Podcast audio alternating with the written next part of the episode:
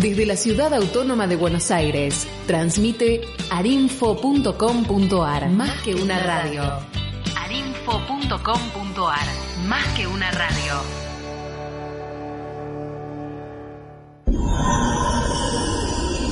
Arinfo. Más que una radio. Son en el aire. Un programa que te trae todas las novedades del Parque Ecológico y Cultural Guillermo Enrique Hudson de Florencio Varela.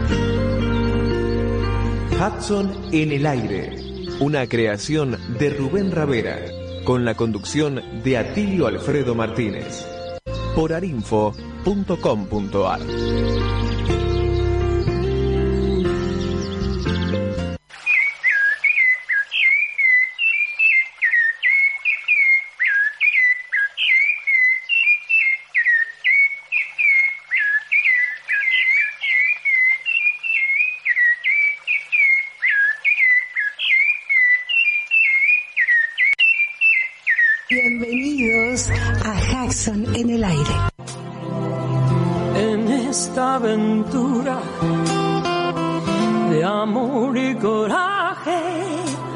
solo hay que cerrar los ojos y echarse a volar.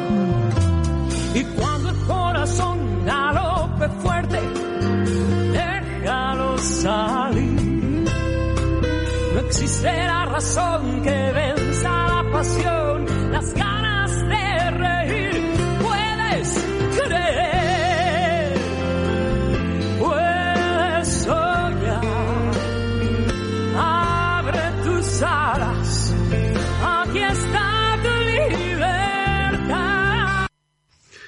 Y comenzamos un nuevo programa de Hudson en el aire. Bienvenidos, bienvenidos a este nuevo espacio. Ustedes saben que Hudson en el aire le transmite todas las novedades del Parque Ecológico y Cultural Guillermo Enrique Hudson o eh, William Henry Hudson o Guillermo Enrique Hudson. Hudson tiene voz. Hudson tiene voz. Hudson tiene voz. Tiene voz.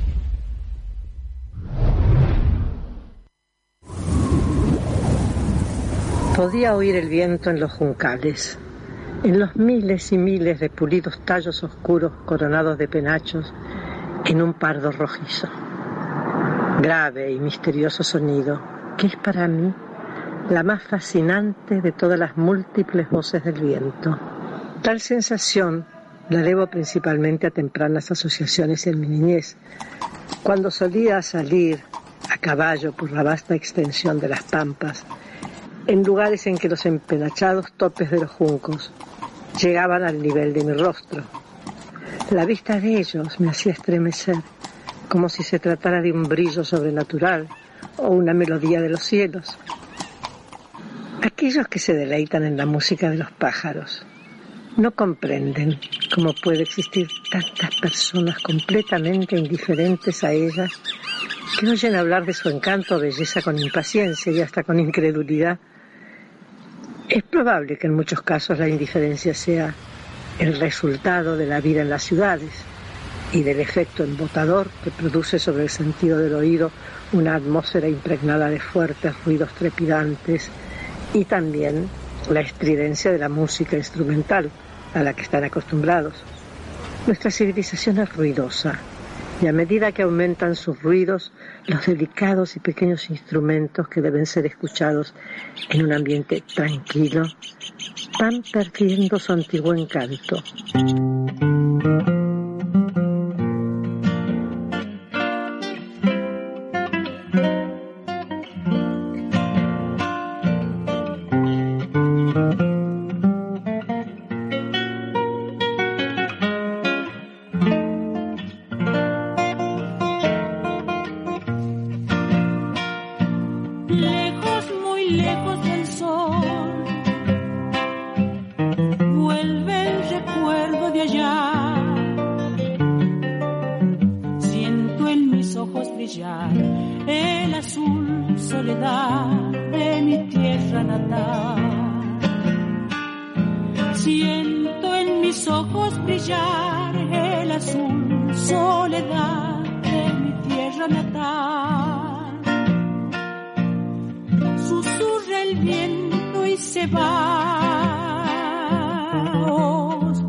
Oscureciendo el color.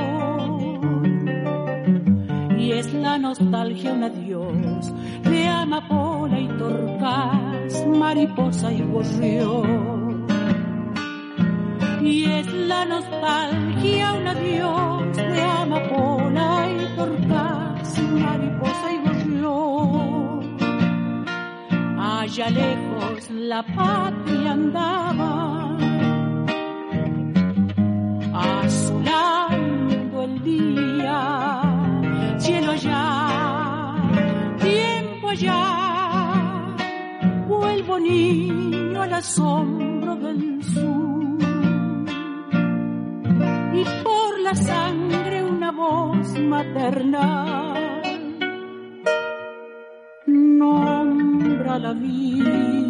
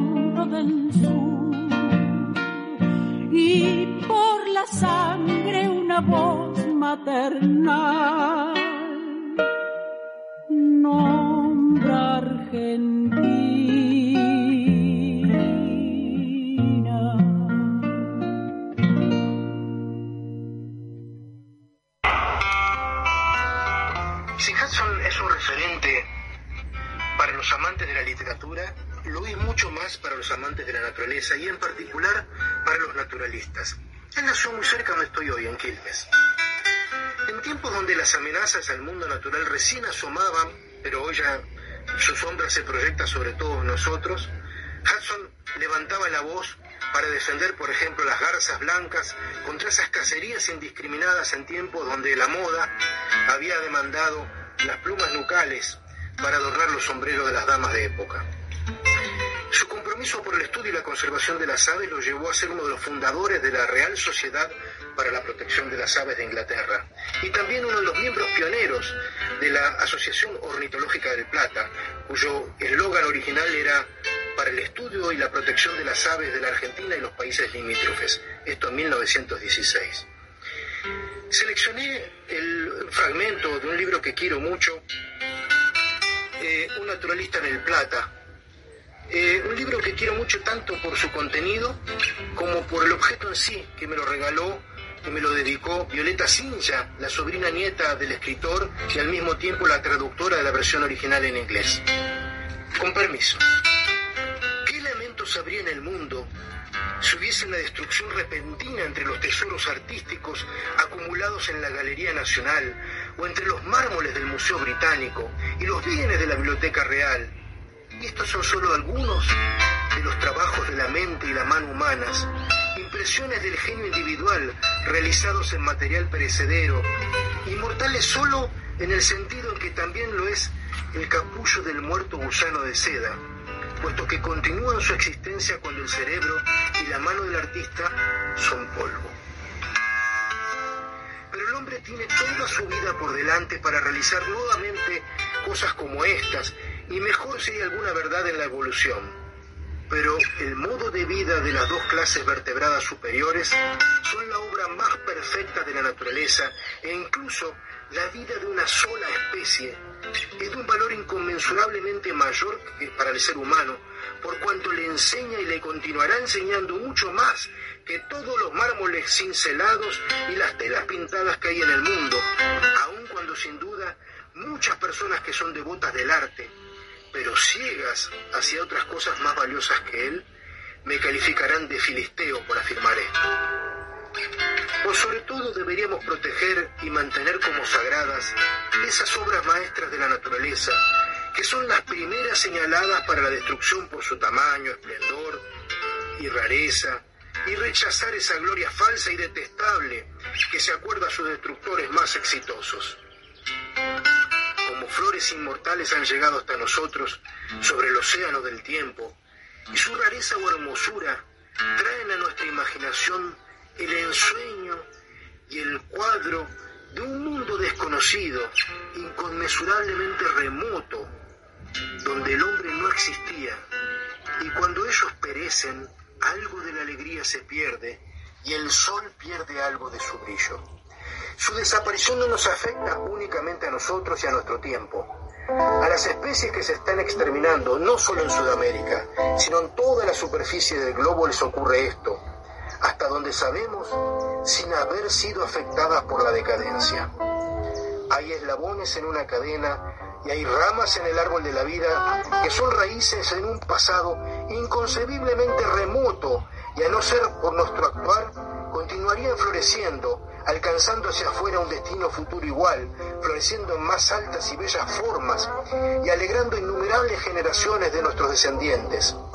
Pero no pensamos en nada de esto. Debemos dar alcance total a nuestra pasión por tomar la vida, aun cuando al hacerlo arruinemos la gran obra del tiempo, no en el sentido en que el poeta usó estas palabras, sino en un sentido más real, amplio e infinitamente más triste.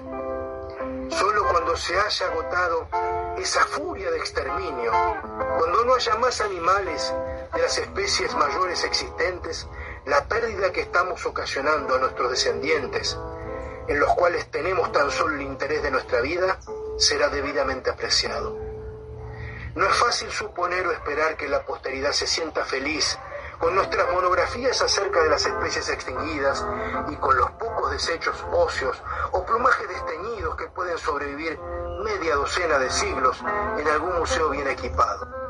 Por el contrario, esos tristes despojos le recordarán lo perdido, y si por algo nos recordasen, será tan solo para odiar nuestra memoria y nuestra era luminosa, científica y humanitaria, que debería tener como lema matemos todas las cosas bellas y nobles, pues mañana moriremos. Londres, 1892. Espero realmente que las futuras generaciones no nos terminen maldiciendo por todo el daño que ocasionamos a la naturaleza, es decir, a nosotros mismos. Eh, yo espero que estos recuerdos que traemos del gran naturalista nos inspiren a todos justamente para ser mejores y para ser mejor recordados también. Hudson tiene voz. Claudio Bertonati.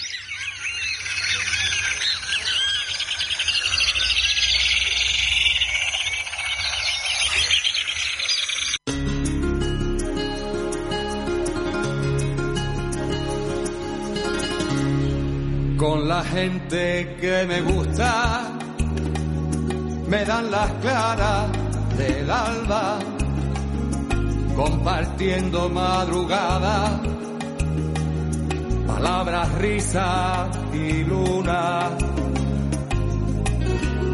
Con la gente que me gusta, paso la noche en vela, debería podrían ser eternas, la lluvia y la sed.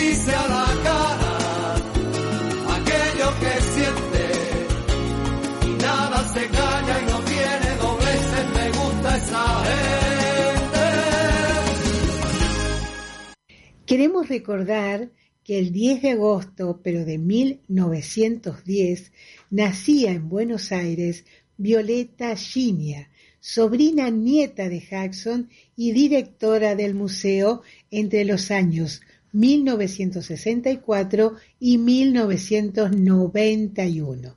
Su padre, Yoshio Shinya, fue el primer japonés asentado en Buenos Aires a principios del siglo XX y su madre, Laura Derham Jackson, sobrina del gran escritor y naturalista.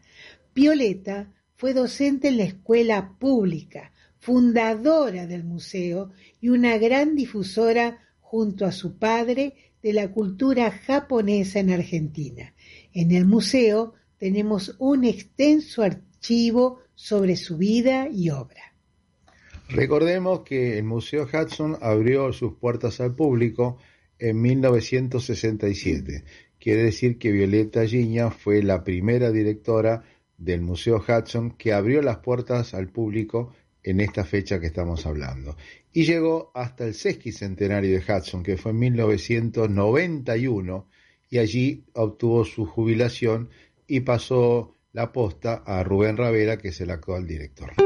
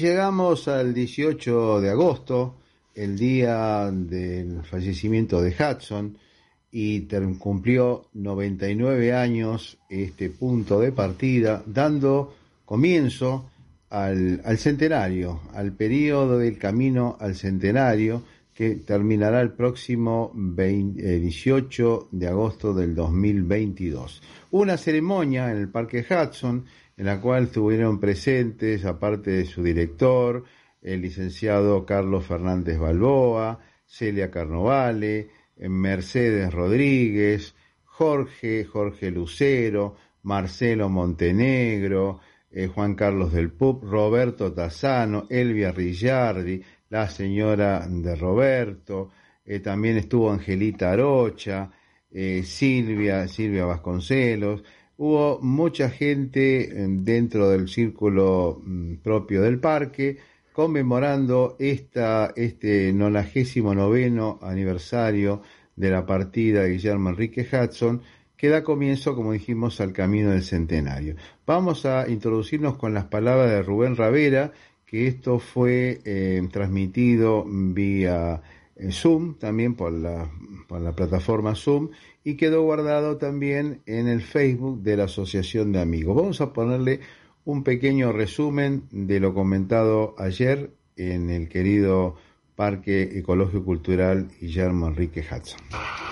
Vamos a colocar ofrendas florales. Tenemos uno por la asociación, ¿eh? Angelita. Eh, Angelita.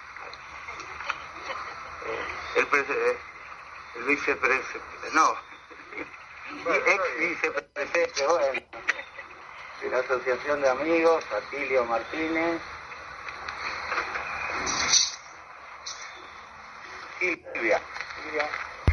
Celebramos el nacimiento el 4 de, agosto, pero este año, al, estar a poquito tiempo del centenario de su muerte, bueno, comenzamos este año eh, el 18 de agosto. Hudson nació y falleció en agosto.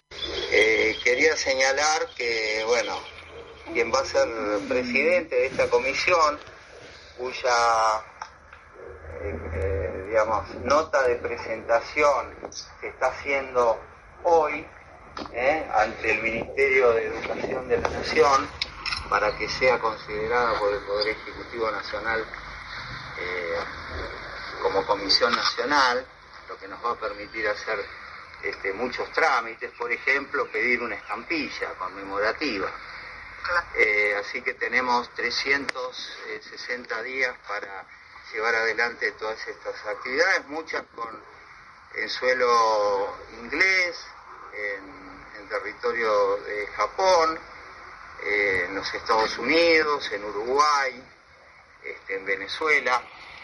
Y, bueno, hoy, eh, en medio de esta terrible pandemia, en la casa natal de, de Hudson, en los 25 embúes.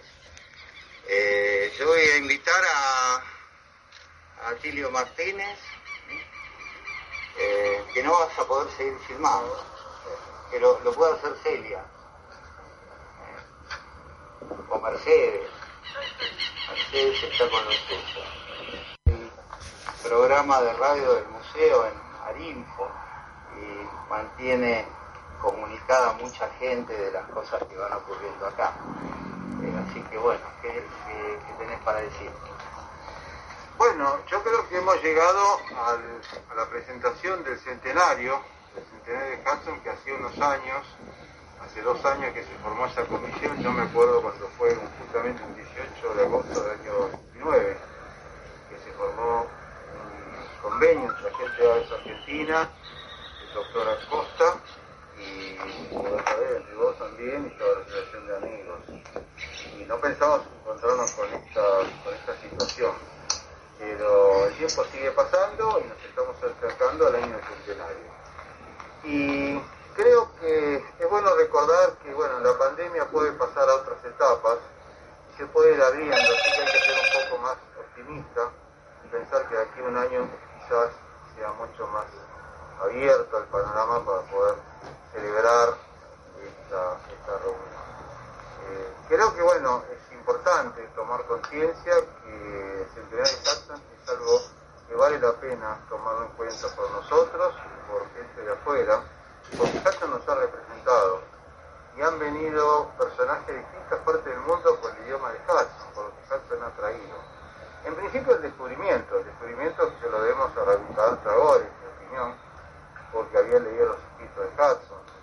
Y después también, bueno, por toda la labor de la Asociación de Amigos, empezando por el doctor Pozo, siguiendo por la sobrina nieta de línea, que fue la primera directora, y después, por supuesto, el segundo director, quién fue el segundo director. Acá Rubén Ravera, que creo que merece un aplauso No, no, por favor, no. Por la constancia, por la constancia, bueno, por la, por la constancia de haber perdurado tanto tiempo y tratando de afianzar los vínculos, no solo de Hudson, sino acrecentar toda esta situación en distintos aspectos, tanto sea físicamente, con las tierras, el nivel de conocimiento, con la radio, con notas, con comisiones, con distintas radios, con distintas notas, con distintas actitudes, distintos, eh, distintos actores políticos, de todas razas, de todo tipo político, hasta llegar a esta situación. No es fácil. En este momento, estar presentes aquí no es nada fácil. Es realmente un logro que estemos nosotros acá celebrando este día, que en principio es un día de gracia, como fue el 4 de agosto, ¿no? Siempre agosto es un mes muy difícil, agosto es el mes que Castro nació, agosto es el mes que Castro murió, agosto es el mes que Violeta Ginia nació, el mes que Violeta Ginia murió. También Mercedes, creo que para Mercedes agosto es un mes muy importante, para muchos es muy importante, y generalmente cuando venimos acá, este día tan especial, el día que es feo, el tiempo que es malo, que es lluvioso, que es húmedo, que es frío, se le va. Yo creo que eso es así. Así que bueno, brindemos por ese síntoma y veamos de acá en adelante que creo que bien merece vivir este sistema de Muchas gracias. Bueno, vos, eh, Roberto, querías decir algo. Sobre Ralph que es eh, el libro que Hudson con una visión de futuro, ¿no? Este, escribió en un momento parecido, ¿eh?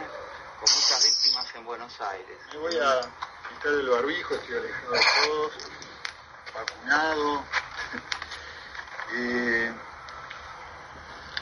en el 2005-2006 hablé con Él me había regalado en el 1990 y pico él allá lejos ya tenía otras ediciones de Capeluz, uno chiquitito acá en la costa del río.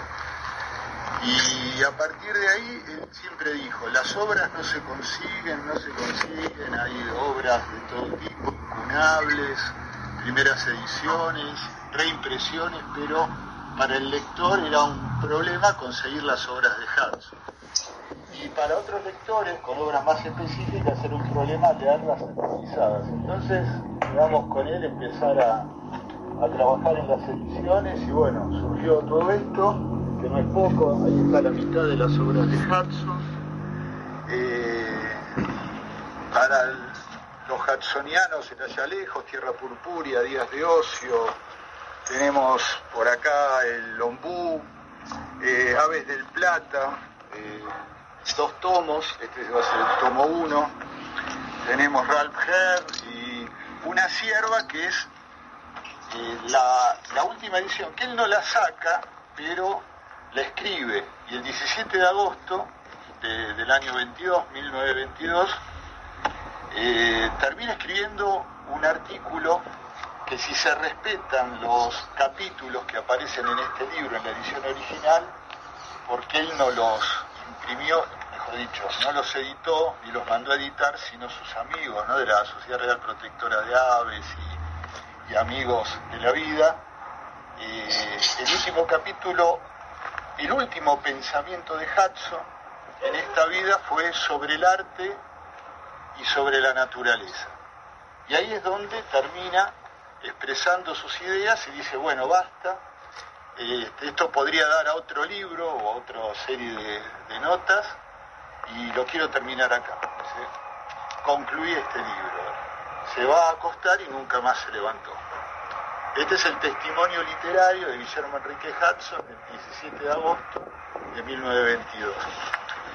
Y hay un libro también que les voy a mostrar, todo esto obviamente un tributo a, Hudson, al museo y a toda la obra. En cada libro pueden encontrarse cómo llegar al museo, un mapita que me ofreció un día gentilmente a Tilio, yo lo desconocía, lo hizo él, y está en la mayoría de los libros. Y este va a ser el nuevo libro, otro testamento natural sobre eh, la naturaleza de la Argentina, un naturalista en el plano es otra, otra novedad muy importante.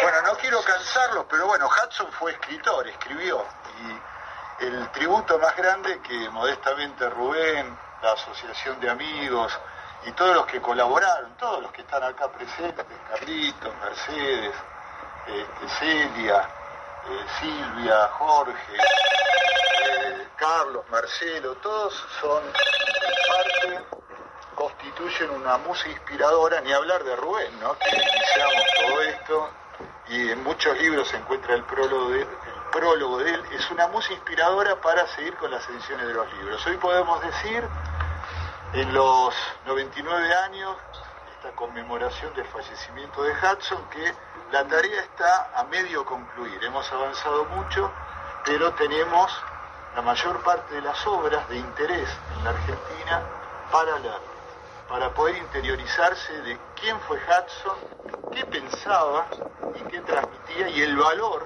académico, intelectual y natural que tiene este, para la humanidad.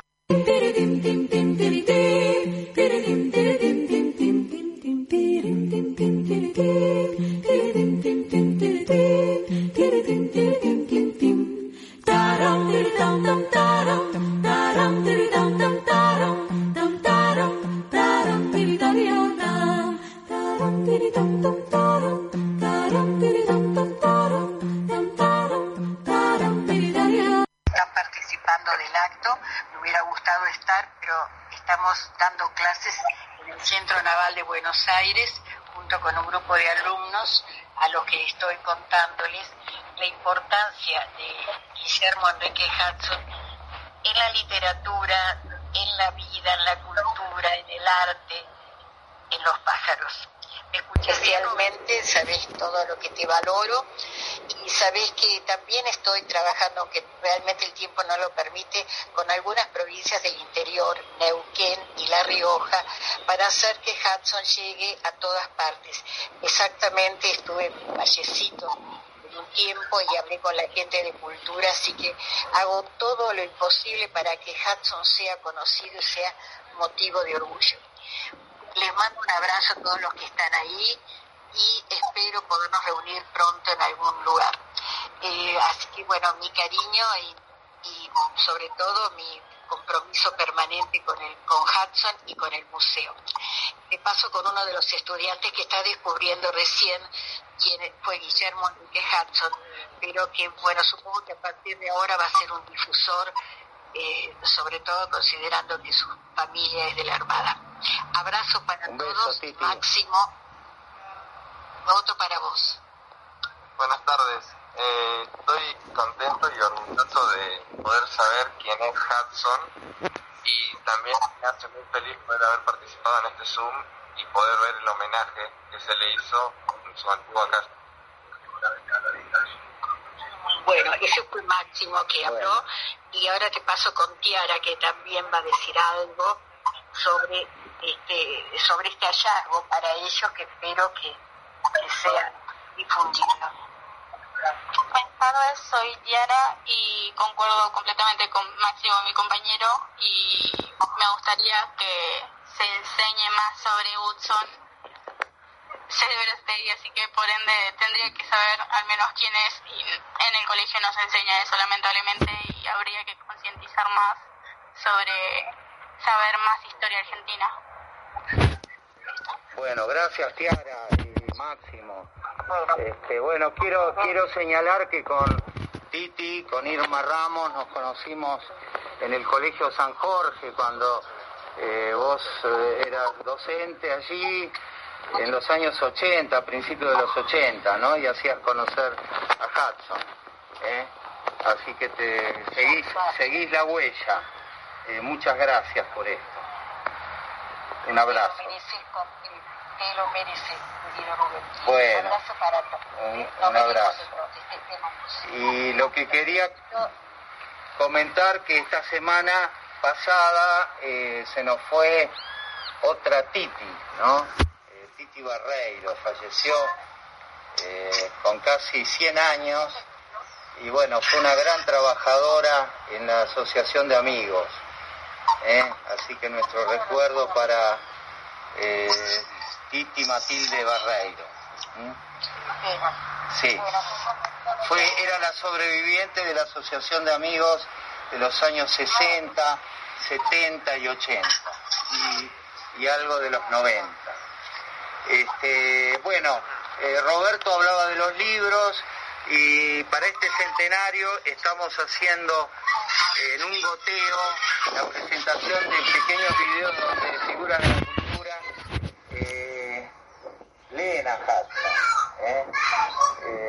así que yo quería que Carlos Fernández comentara el programa, cómo se está dando y cómo se va a ir dando hasta agosto del 2022. Eh, les contaba entonces que al principio tuvimos la suerte de ganar un subsidio de la Fundación Williams, que es una fundación que se dedica a propiciar actividades de los museos de la Argentina. Y a través de esa fundación hicimos un programa de comunicación que se llama Hudson Tiene Voz, donde además de una página web pudimos hacer también eh, una serie de productos de comunicación donde distintas personas de cultura, como dice Rubén, eh, leía eh, a Hudson y, transmitía el mensaje de Hudson a través de su imagen. En eso nos dieron una mano muy importante personajes como Juan Sasturian, eh, Horacio González, que fue Gastón Pols, Claudia Piñeiro. esa fue la idea, ¿no? Tratar de que ser más eh, expansivos en el mensaje de Hudson a través de la lectura de estas figuras que tienen una connotación pública y que bueno, de esa manera esperamos que sea esa idea de instalar a Hudson para que en el centenario mucha más gente conozca a nuestro naturalista, que es, creemos nosotros, el naturalista más importante que tuvo nuestro país. Y bueno, ese fue más o menos la tarea. ¿eh? Bárbaro, gracias, Carlos. Bueno, nos quedan poquitos minutos. Este, ¿Alguien quiere decir algo así espontáneo? Jorge, Silvia, Angelita, Mercedes.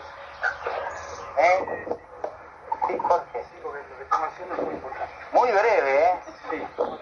si no te corto. Simplemente contar que estamos con la Subsecretaría de Turismo de la provincia eh, terminamos de hacer un manual sobre las reservas de Buenos Aires y es la primera vez que vamos a estar eh, insertos en la base de datos que no, no estuvimos casi nunca. Así que esperamos muchos visitantes en, breve. ¿Te parece? Sí. Te tomo la palabra. bien. Bueno, bueno, y Angelita, Angelita, dale, dale, algo así que vos sos muda. Bueno, vamos Angelita, vamos todavía. Yo agradecerle a todos los, los presentes, a todos los que hicieron mucho esfuerzo para resaltar a Jackson y que siempre están al pie del cañón, a la gente que trabajó durante la pandemia, porque muchos tuvimos que reservarnos, y que continuaron con mucho esfuerzo en este lugar.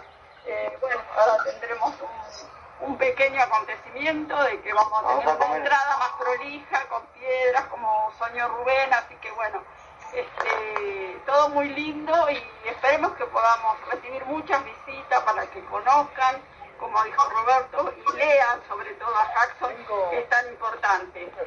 Este, bueno, agradecerle a todos al presente y a los que no están que vengan. Los esperamos. Bueno, y un agradecimiento a todos los que estuvieron antes, ¿no? Fernando Pozo, Violeta Finia, Ian Draiste, este,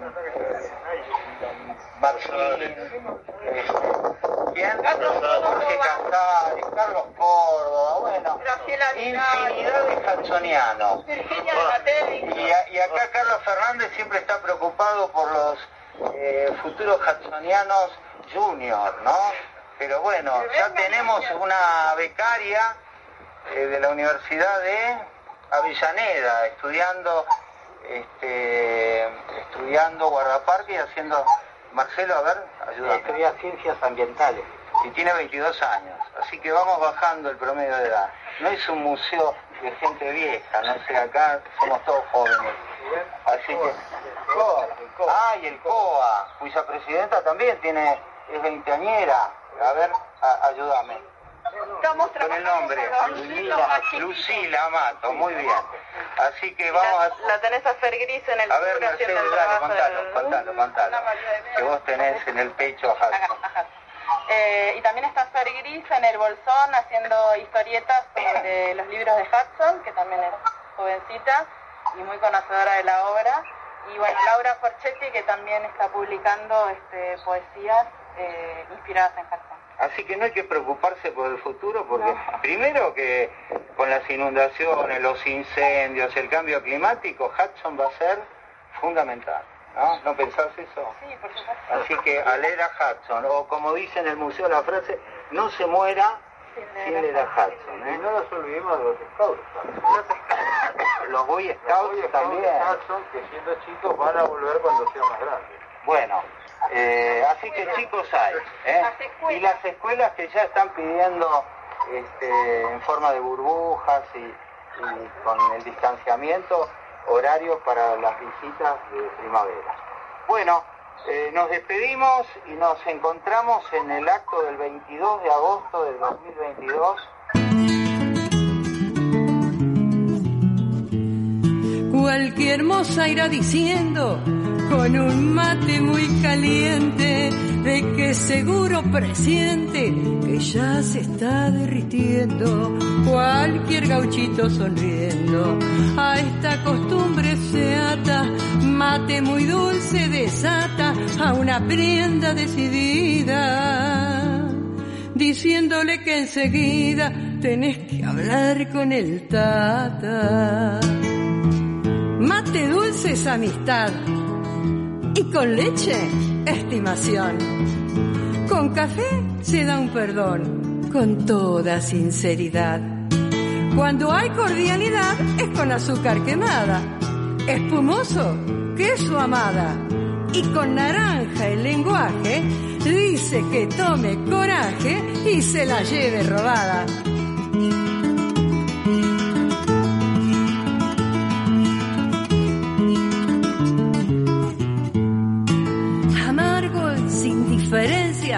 O quítate la ilusión.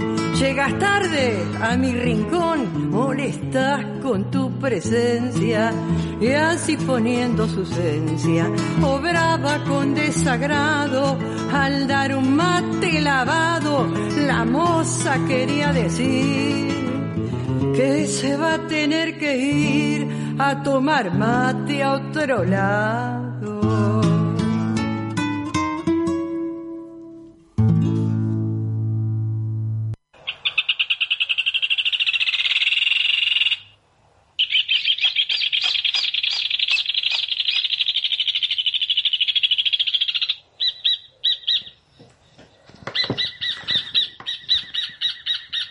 Estamos escuchando al hornerito, el hornero.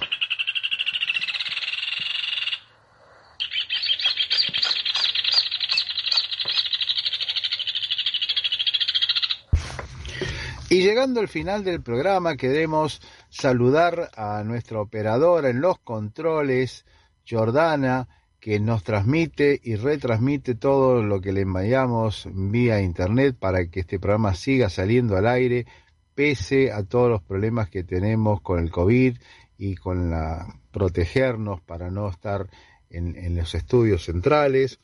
Y a nuestros amigos, nuestros amigos que nos colaboran y nos escuchan siempre, Merizán Pérez y el grupo Manada de los Scouts de Hudson, Humberto Shinsato, también a Jorge López, a Silvia Barsi, Estela Sazarini, Winnie Martínez, la gente del COAS, las muchachas del COAS, el COAS que trabaja, que viene muy seguido, prácticamente casi todos los fines de semana, al Parque Hudson, eh, Daniela Costa, Oscar Marifil, eh, Fernando Honciel, y tantos y tantos otros que sería imposible nombrarlos a todos. Además, también todo lo que han hecho la Asociación de Amigos con sus respectivos presidentes y colaboradores, desde el doctor Pozo en adelante, eh, pasando por los últimos presidentes, también el profesor Enrique Santos Pedrotti y tantos otros, tantos otros que han hecho posible que el parque siga funcionando y esté como estamos, para festejar el centenario de la partida de Guillermo Enrique Hudson. Pero nos vamos a ir con una perlita. La perlita es alguien que debería haber estado en este centenario y que lamentablemente no está, pero fue uno de los primeros en grabar Hudson tiene voz. Nos referimos ni más ni menos que fuera el director de la Biblioteca Nacional, Horacio González, el querido Horacio González, que dijo estas palabras sobre Hudson tiene voz hace escasamente tres meses. Y bueno, con esto nos queremos ir y nos despedimos hasta el próximo programa, comunicándoles que vamos a cambiar de horario y vamos a a volver al horario original de las 13 horas.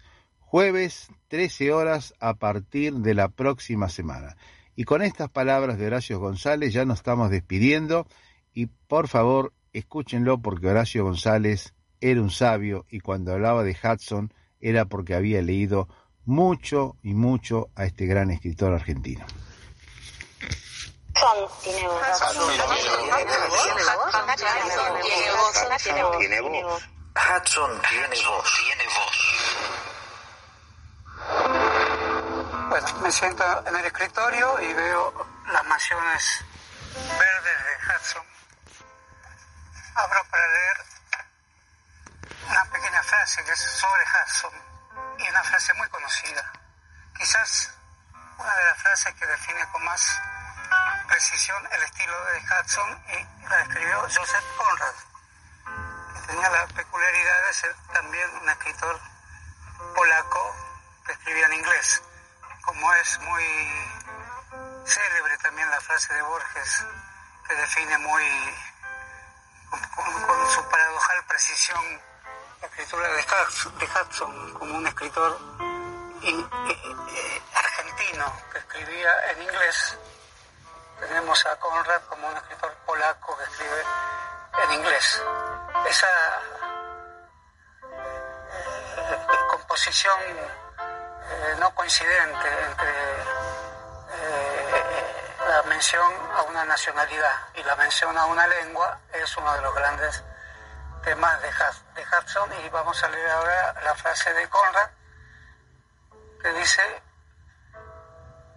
que Hudson es un producto de la naturaleza y de ella tenía la fascinación y el misterio. Él escribía como crece la hierba. Me voy a detener apenas unos minutos en la reflexión sobre qué significa comparar una escritura con un aspecto de la naturaleza, que es el ver o el oír crecer la hierba. Evidentemente la hierba también es una expresión muy amplia, a la que podemos decir de pasto, gramilla. Eh, verla crecer supone un movimiento de la naturaleza que no es fácil equiparar a un sentimiento que proviene del estilo literario.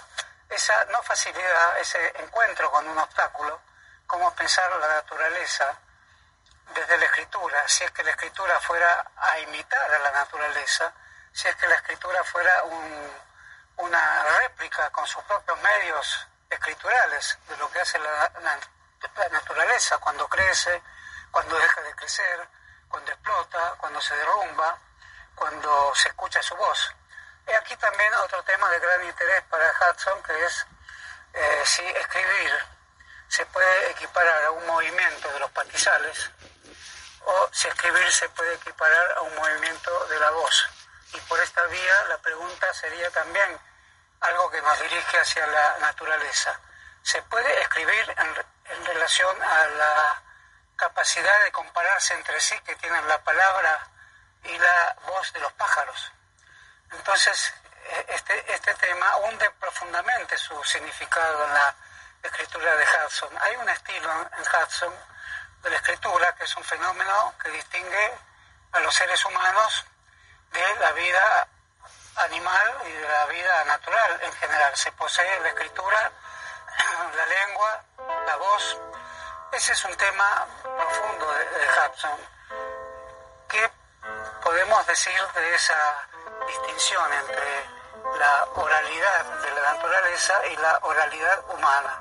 En Hudson hay una zambullida en un océano complejísimo, que es buscar similitudes, buscar audibilidades que se puedan cotejar entre la de los pájaros y la de los humanos. De ahí sus sus, grandes relatos. En, lejos hace tiempo, como todos los que lo leyeron bien lo saben, su asombro y su placer en escuchar la voz de los gauchos, esos sabios iletrados, como lo llama, ahora no recuerdo bien la expresión que usa, porque el ser iletrado está sustituido perfectamente por poseer una voz. Y acá se plantea el problema de si es más importante poseer la letra o poseer la voz. Pero el problema no termina ahí, en, los gauchos que escuchan las pulperías y cuando comienzan a recitar eh, es como un diálogo secreto, profundo y inaudible por ningún otro que no sepa también oír el modo en que habla la naturaleza. Hudson tiene voz.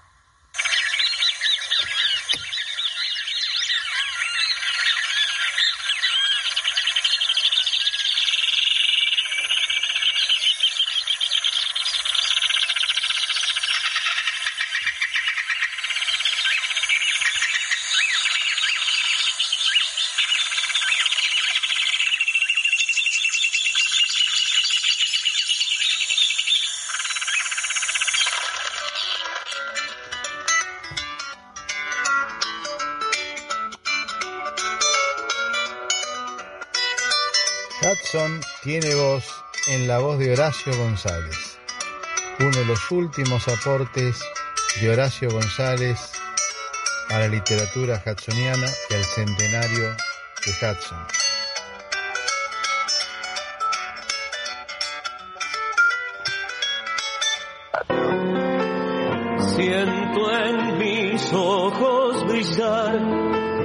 Azul soledad de mi tierra natal.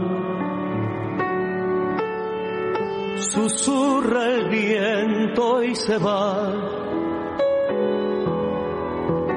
enloqueciendo el color. Y es la nostalgia un adiós de amapola y torcas, mariposa y gorrión. Es la nostalgia un adiós de amapola y torcas, mariposa y gorrión. Allá lejos la patria andaba,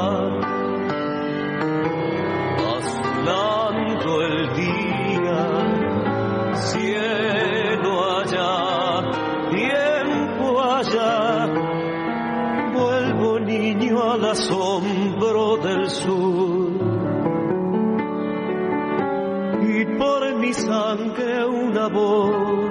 maternal nombra la vida.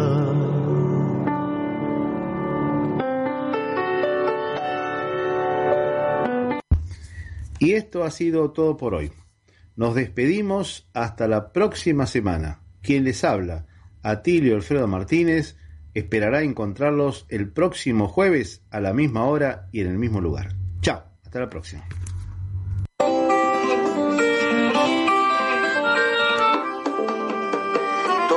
No me fui, sin embargo ya no estoy aquí Esta es la primera vez que los miedos no me están comiendo. Decidí. Pongo en riesgo mi destino porque ya debo partir. Hacia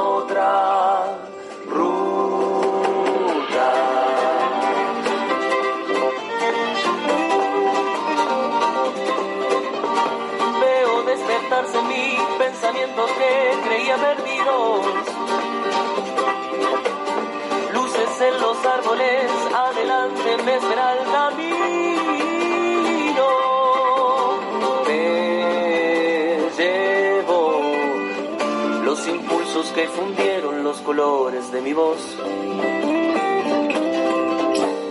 Chao, chao.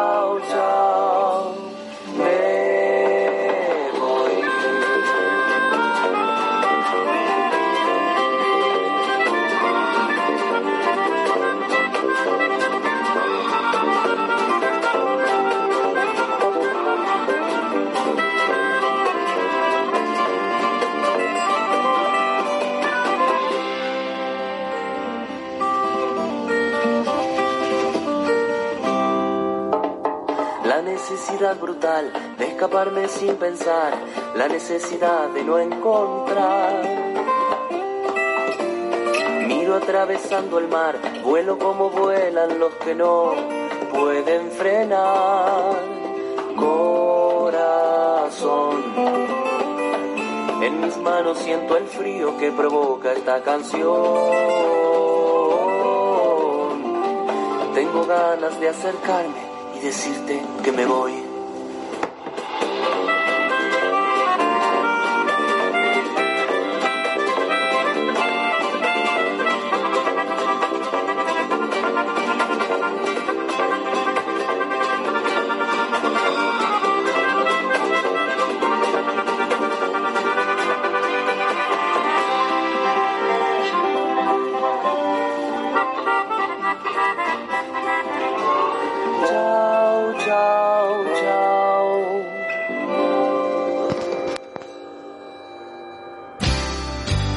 La Ciudad Autónoma de Buenos Aires, transmite arinfo.com.ar, más que una radio. arinfo.com.ar, más que una radio.